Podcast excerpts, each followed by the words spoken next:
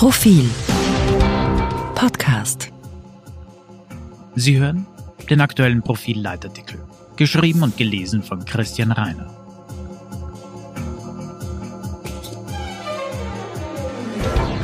Der Staat hat versagt. Feigheit, Fahrlässigkeit, Vorsatz.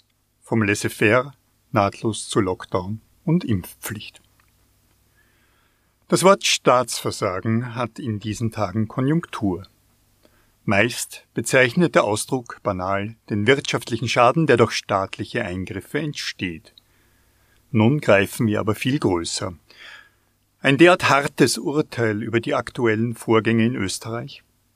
Staatsversagen lässt sich im emotionalen Widerhall und in der politischen Dimension kaum mehr steigern.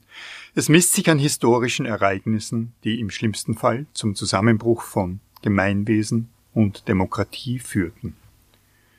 Also dennoch ein Staatsversagen? Ich meine ja. Und wenn wir die Stimmen von meinungswilligen Mitbürgerinnen und Mitbürgern hören, wird da kein Widerspruch laut. Selbst die bleichen Gesichter der Regierungsmitglieder und der Landeshauptleute und deren Gestotter und Gestammel scheinen uns Recht zu geben. Die gewählten Repräsentanten des Volkes waren nicht fähig oder nicht willens, die Pandemie im Rahmen des Möglichen und des Zumutbaren zu meistern. Stattdessen haben sie unnötiges Leid, vermeidbaren Tod, miserable Lebensumstände, wirtschaftlichen Schaden zu verantworten.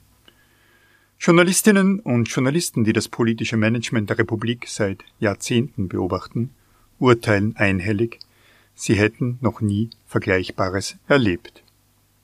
Wir sind fassungslos, ist ein Satz, der in der Profilredaktionssitzung fiel. Es ist keine simple Übung, die Vorgänge so zu beschreiben, dass deren beschämende Sonderstellung gegenüber den üblichen politischen Vorgängen sichtbar wird. Schließlich kämpft die ganze Welt mit mehr oder weniger Fortune gegen die Corona-Pandemie. Allerdings liefern schon allein die Zahlen gutes Material, um jene Sonderstellung zu markieren. Österreich verfügt über ein exquisites Gesundheitssystem und über unbegrenzte finanzielle Mittel. Dennoch steht das Land im westlichen Kanon miserabel da. Bei den verheerenden Inzidenzzahlen, bei der Impfquote, bei den laufenden Kosten und beim volkswirtschaftlichen Schaden.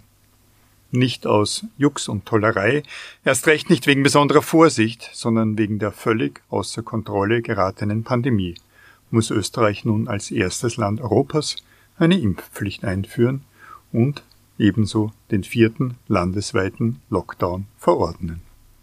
Diese nun notwendige Impfpflicht und dieser Lockdown im Kontrast zu der Laissez-faire-Mentalität der vergangenen Monate beschreiben denn auch am besten, was so gewaltig schiefgelaufen ist. Die völlige Tatenlosigkeit der Politiker geht nahtlos über in die Verordnung der schärfsten denkbaren Maßnahmen durch eben jene Politiker.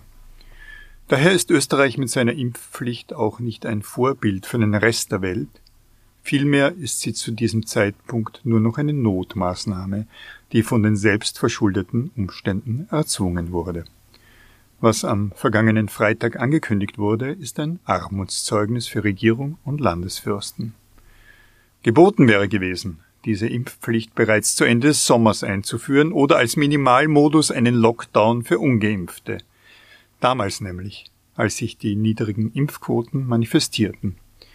Wissenschaftler und viele Journalisten und Journalistinnen rechneten, warnten und forderten.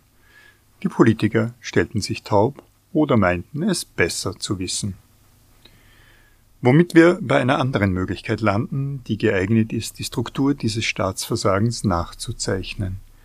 Wir können zwischen Dilettantismus und Vorsatz unterscheiden.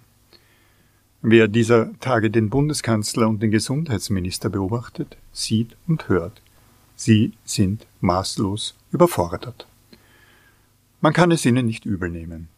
Der eine war Außenminister gewesen und das auch eher zufällig und wurde eben erst als kleinstes gemeinsames Übel in die neue Position geschwemmt. Der andere führte eben noch eine Arztpraxis samt Diplom in traditioneller chinesischer Medizin und seine politische Erfahrung beschränkte sich auf die Teilhabe an Koalitionsverhandlungen. Wer kann von Alexander Schallenberg und Wolfgang Mückstein mehr erwarten als Dilettantismus im Umgang mit der Krise einerseits und mit den eingesessenen, selbstgefälligen politischen Akteuren andererseits? Für diese Profis im Umfeld der Regierung, wir sprechen hier nicht von den freiheitlichen Brandbeschleunigern, wollen wir die Worte Feigheit, Fahrlässigkeit, Vorsatz verwenden. Einige Landeshauptleute spielten ihr eigenes Spiel. Sie stellten regionale Interessen in den Vordergrund und werteten Wahlen wichtiger als die Krise. Im Zentrum der Verantwortung steht aber einer, der zwischenzeitlich verschwunden ist. Sebastian Kurz. Er hat im Coronavirus seinen Meister gefunden. Er frönte der permanenten Selbstbeweihräucherung. Er sprach selbst berauschende Sätze wie diese. Die Pandemie ist gemeistert. Es kommt eine coole Zeit auf uns zu. Die Pandemie ist für alle vorbei, die geimpft sind. Seine Besserwisserei von damals gibt ihn heute der Lächerlichkeit preis. Der Weg zurück ins Kanzleramt ist verbaut.